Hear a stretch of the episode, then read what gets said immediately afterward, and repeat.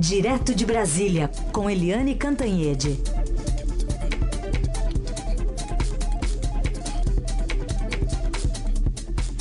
Oi, Eliane, bom dia. Bom dia, Raíssen, Carolina, ouvintes. Bom dia, Eliane. Bom, vamos falar sobre essa temporada de reuniões partidárias para decidir o futuro, ou o rumo, ou um muro em cima dele, assim também dá para ficar, para apoiar Bolsonaro ou Haddad nessa reta final das eleições. O que, que a gente pode tirar de conclusões do que aconteceu ontem? Olha, a primeira conclusão é que há uma diferença clara entre as duas campanhas. Na campanha do Fernando Haddad, há toda uma articulação para tentar atrair o PSDB, o Fernando Henrique Cardoso, atrair é, os outros partidos, o Ciro Gomes, a Marina, etc. E no Bolsonaro é o contrário. Os partidos é que estão tentando se aproximar do Bolsonaro. Não é o Bolsonaro que está correndo atrás dos partidos, mas os partidos correndo atrás do Bolsonaro. Isso é uma diferença, é, vamos dizer assim, até natural, já que o Bolsonaro saiu das urnas com 46% dos votos e o Fernando Haddad com 29%. É, além disso, o Bolsonaro demonstrou muita força é, na assim essa avalanche né, do PSL na Câmara, os partidos aliados tanto na Câmara quanto no Senado. Então, o Bolsonaro, como está muito forte, ele está sentado esperando os apoios. E o Haddad, que tem que correr atrás do prejuízo, né, que chegou a, é, em segundo lugar, é ao contrário, ele que tem que correr atrás também dos apoios. Ontem, o deputado Roberto Jefferson, que preside o PTB e ficou com o Alckmin do PSDB até o último minuto, é, ontem o Roberto Jefferson assinou um, uma carta, enfim, um manifesto, é, uma nota é, com um apoio formal ao Bolsonaro. Mas a gente aqui em Brasília fica pensando: será que o Bolsonaro quer é, tirar uma foto, quer esse apoio? Por quê? Porque o, o Roberto Jefferson tem envolvimento com a Lava, Lava Jato, já foi preso no mensalão, e a filha dele, Cristiane Brasil, nem conseguiu assumir o Ministério do Trabalho, porque é toda enrolada. Então o Bolsonaro está fugindo um pouco desse, desse pessoal que tem Lava Jato aí é, como carimbo.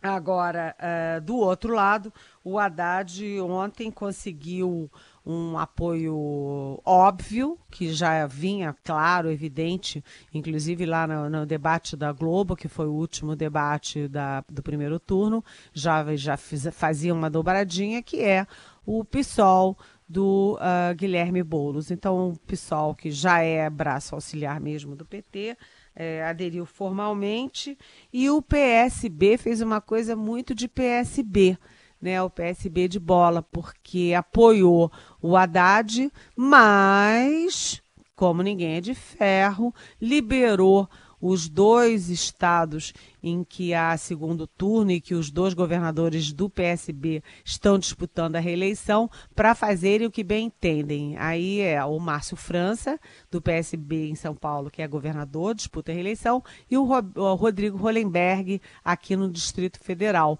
Então, esses dois estão liberados. Podem ir para Haddad, para o Bolsonaro, ficar em cima do muro, podem fazer o que quiser. Bem PSB, né? Isso é coisa de partido que não tem comando. Agora, ficaram, é, vamos dizer, é, em cima do muro, ficaram, abriram, cada um faz o que quer, vários partidos, né? Eu vou citar aqui o Partido Novo, o PP, o DEM, o PR e até o próprio PSDB, que é muito assediado pelo Haddad. Agora, só uma curiosidade, gente, só para é, concluir esse comentário é, é, que as duas vices né, do, do Geraldo Alckmin e do Ciro Gomes. Primeiro, a Ana Amélia, que é vice do Alckmin, era vice do Alckmin no primeiro turno, ela é do PP do Rio Grande do Sul e ela já a, manifestou apoio ao Bolsonaro. E a Cátia Abreu, que é do PDT, do Tocantins, que é a vice do Ciro, será que ela vai apoiar o Haddad? Ela é muito amiga, próxima da Dilma mas ela é uma ruralista. Será que ela vai pender para o coração, já que é aliada a Dilma, ou vai pender para o pragmatismo, já que é ruralista? Todo mundo querendo saber. Não, essa vamos ter que esperar um pouquinho mais. Mas vamos falar especificamente agora, Eliane, do PSDB, que está nitidamente rachado. E ontem, na reunião em Brasília, um climão, principalmente entre Geraldo Alckmin e João Dória. Alckmin chamou o Dória de temerista e completou dizendo: traidor eu não sou. É, na verdade, É, ali uma, um clima muito pesado no PSDB, uma derrota muito grande, não só do Geraldo Alckmin, que não chegou a nem 5% é, da, do, dos votos né, para a presidência no primeiro turno, ficando em quarto lugar, mas também porque o PSDB é, saiu de terceira bancada da Câmara e foi para nono lugar, ou seja, despencou seis posições na Câmara e deixou de ser um dos principais partidos para ser um partidinho médio. Então, eles estão com os nervos à flor da pele, isso se refletiu na reunião de ontem, mas ali é uma coisa muito focada no Alckmin e no Dória. Por quê? Porque o Dória, quando se elegeu dois anos atrás prefeito da principal capital do país em primeiro turno, ele não se elegeu sozinho, ele se elegeu também com a força do Geraldo Alckmin naquele momento, os ventos do Geraldo Alckmin naquele momento. E aí ele assumiu a prefeitura, primeira coisa que ele fez foi tentar solapar a candidatura do Alckmin à presidência e já saiu viajando pelo país em campanha para ser o candidato PSDB à presidência da República. É, e agora, no final, o Dória, de novo, puxou o tapete do Alckmin, porque antes mesmo do final do primeiro turno, ele já se bandeou para o lado do Jair Bolsonaro. Isso abriu ali uma, uma dissidência grande contra o Alckmin é, no PSDB contra o, desculpa, contra o Dória no PSDB. E aí a gente lembra que o contendor dele, o opositor dele no segundo turno é o Márcio França, que é o atual governador, foi vice do Geraldo Alckmin, é próximo do Alckmin, né? E que é, muito tucano tende a votar é, no Márcio França contra o Dória, né? Então, é, o PSDB nacional rachado e o PSDB rachado também em São Paulo, principalmente. E por trás disso, eu estava falando do passado, né? Das coisas ali entre Alckmin e. Hum, e Dória, mas também tem a questão do futuro, porque o Alckmin é o presidente nacional do PSDB e o Dória já está botando aí as asinhas de fora para assumir o comando do partido. Eu diria assim, para é, pegar os espólios né, do PSDB. Então a reunião deles foi bem acalorada. Pois é. Bom, e além de tudo, a gente tem outros partidos que ficaram nanicos, né? 14 partidos nanicos. A gente ainda vem nessa repercussão das eleições e dos resultados das urnas de domingo. E eles não vão ter direito a tempo de TV, nem fundo partidário, então, pode ser que a gente observe daqui para frente algumas fusões ou aquisições, Eliane. É, é, a brincadeira que se faz, né? Porque em empresas, no mundo empresarial, você tem fusões e aquisições.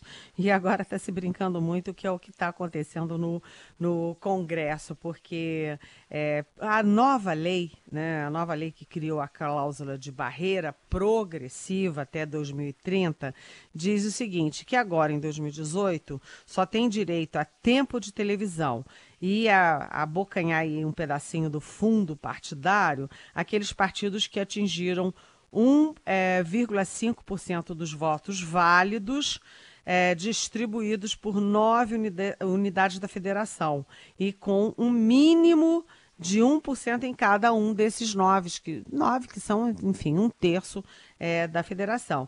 É, tanto partidos da direita quanto partidos da esquerda foram frontalmente atingidos, inclusive dois que são é, muito interessantes, porque eu diria três né? Porque a rede da Marina Silva, né? A rede teve uma candidata à presidência da República que foi a Marina e não tem, ficou na Nico. O patriota do Cabo da Ciolo também ficou na Nico, né? E o PC do B, que é o partido da vice do Fernando Haddad, Manuela Dávila e também não tem direito. Então a gente tem aí também o PRTB do general Hamilton Mourão, que é vice do Bolsonaro, ou seja, é, os partidos de, uma, de dois candidatos a presidente, de dois candidatos a vice-presidente ficaram nanicos. Agora, segundo os ministros Gilmar Mendes e Marco Aurélio Melo do Supremo, esses partidos estão livres para fazer fusões entre eles com outros partidos e também se incorporarem a outras siglas maiores, ou seja, deixa de existir e passa, passa a integrar outras forças políticas.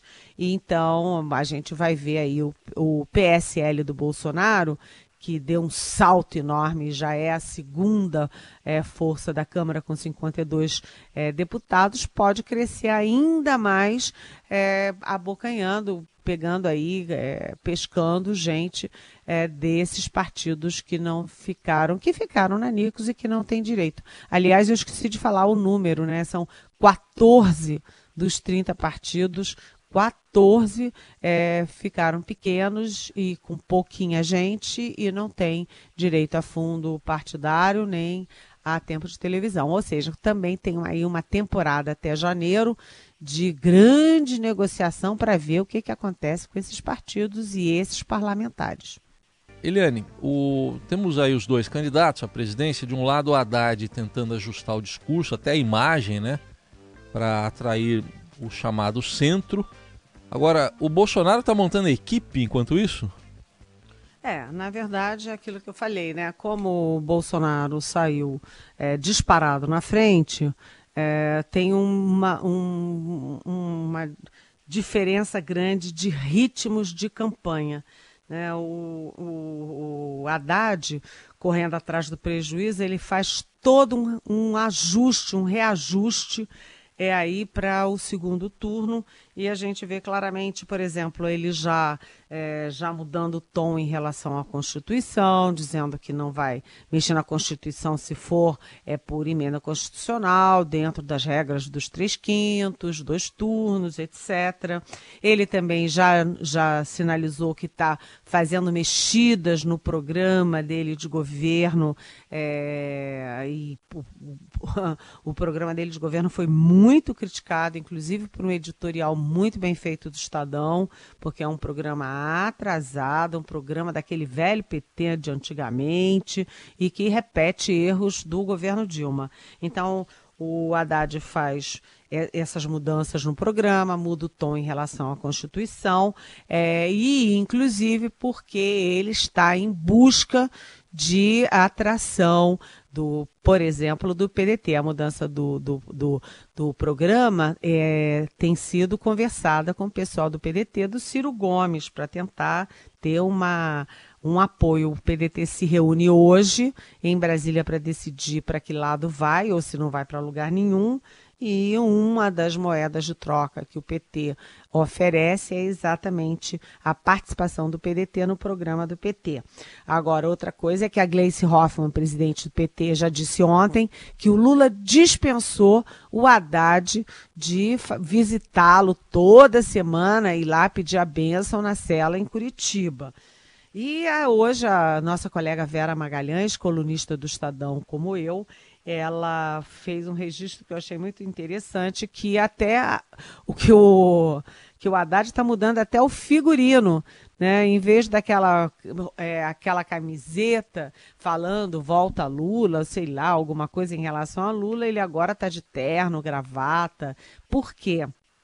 Porque além de atrair o PDT do Ciro Gomes, ele quer atrair, já falou até bem da social-democracia, quer atrair o PSDB, e porque ele também precisa de um discurso de moderação, um discurso do centro e um certo aceno ao mercado, porque o mercado caiu inteiro no colo do Bolsonaro. Então, o Haddad está fazendo ajustes para demonstrar aí é, para o mercado que não é um bicho-papão, enquanto o, o, o Bolsonaro já está lá na frente, porque já tem muito apoio no Congresso, já tem é, muito eleitor, é, não está precisando fazer ajuste nenhum para atrair ninguém, mas é, ele só está fazendo também o Bolsonaro um pouquinho de ajuste para não criar o medo de autoritarismo, de antidemocracia, etc. Mas é um ajuste mais de, vamos dizer assim, mais de, de tom.